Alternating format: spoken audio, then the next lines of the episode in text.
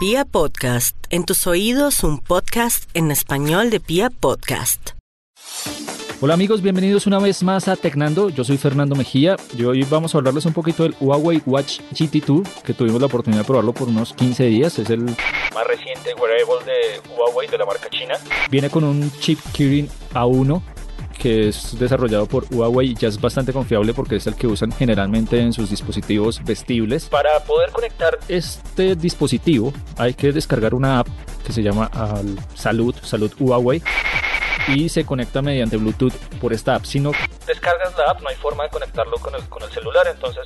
Eh, no sé cómo lo tomen, pero me parece bastante bien porque la app recoge toda la información de este reloj, que más que ser un, smartwatch, es más bien un uh, Fit o un, reloj para, para hacer ejercicio o para la salud. Entonces te hace un monitoreo constante del ritmo cardíaco, te hace un monitoreo del control de pasos al, al día, de la cantidad de calorías que quemas y te avisa cuando estás sentado por mucho tiempo. Y cuando haces ejercicio también te permite configurarlo de las distintas formas de hacer ejercicio. Puedes configurarlo para correr al aire libre, para correr en banda eléctrica en el gimnasio, para bicicleta estática, para bicicleta de pista, para bicicleta, bicicleta de ruta, para nadar en piscina, para nadar en agua abierta. Tiene muchas modalidades para hacer un seguimiento de tu ejercicio y eso está muy bien. Además viene con unos nuevos sistemas. Unas nuevas aplicaciones de monitoreo. Una es para monitorear tu, tu nivel de sueño que se llama True Sleep.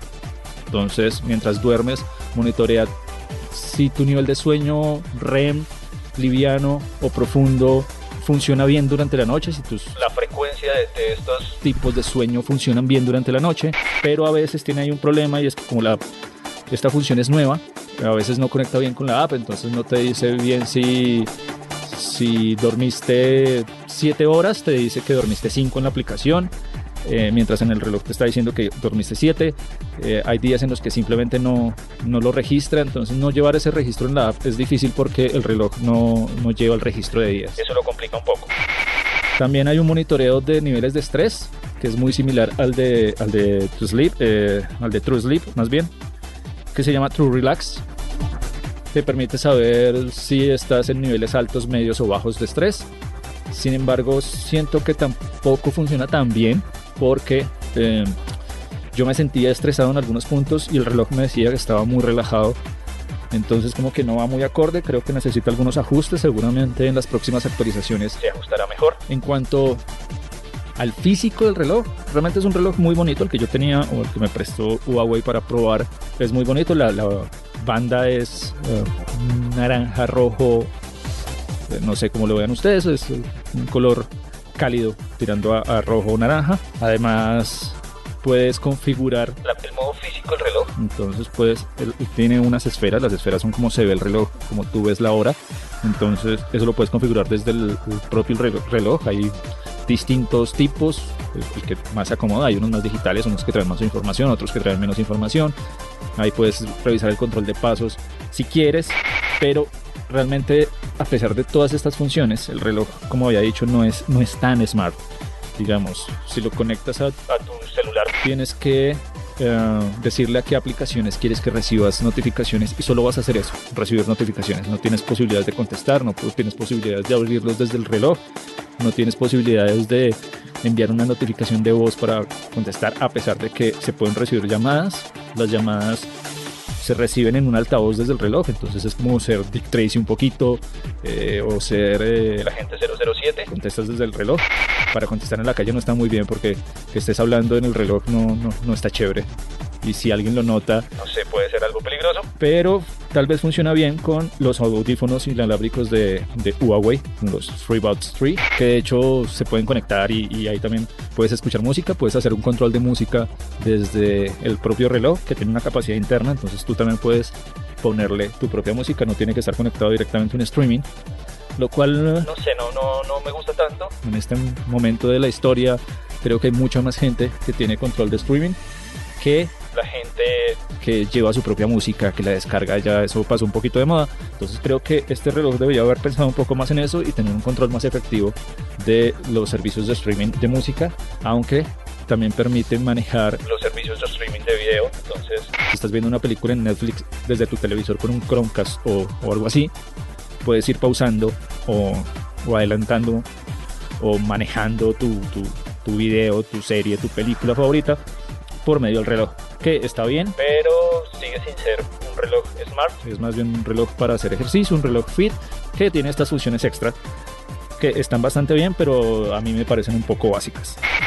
Además tiene otras funciones que son como una linterna que no alumbra mucho, pero seguramente funciona en un momento de emergencia. Una brújula que necesita ser calibrada cada vez que la vas a usar. No sé qué tanto funciona en este tiempo de GPS. Quizá para alguien que haga ciclomontañismo o corra montaña funciona bastante bien. Entonces creo que también está pensado para ese tipo de, ejercicios.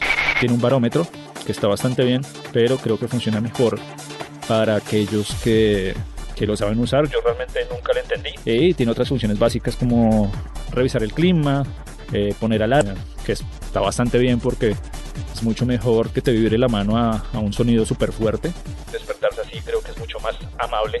Tiene un modo no molestar y una función que a mí me gusta mucho, que es la de buscar Buscar el celular. es muy chévere porque el celular básicamente está diciendo en inglés aquí estoy, aquí estoy todo el tiempo.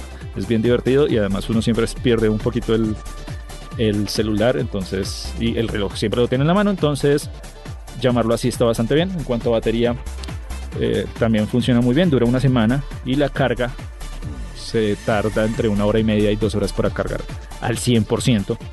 Y el precio eh, está al mercado en un millón cien básicamente, aunque en algunas tiendas de Se puede conseguir por un poco menos. cuando hay promociones, este es este reloj se puede conseguir en todas las tiendas de grandes plataformas y en general me parece un gran reloj si eres fit, si te gusta el ejercicio, si te gusta la salud, si te gusta monitorear tu ritmo cardíaco, mantenerte alerta de- de cómo está tu cuerpo. Funciona muy bien. Si quieres un celular, un celular, no un reloj que sea smart. Eh, Este no es el reloj que estás buscando. Y bueno, ya con esto terminamos por hoy. Creo que ah, fue una evaluación bastante completa. Si tienen alguna duda, no duden en escribirme en mis redes sociales. Me encuentran en Instagram como arroba tecnandoando. También me pueden buscar en ex- arroba exmachinaco. Ahí estamos también. Ya estoy subiendo evaluaciones como estas. Y nos vemos en una próxima oportunidad aquí en Tecnando.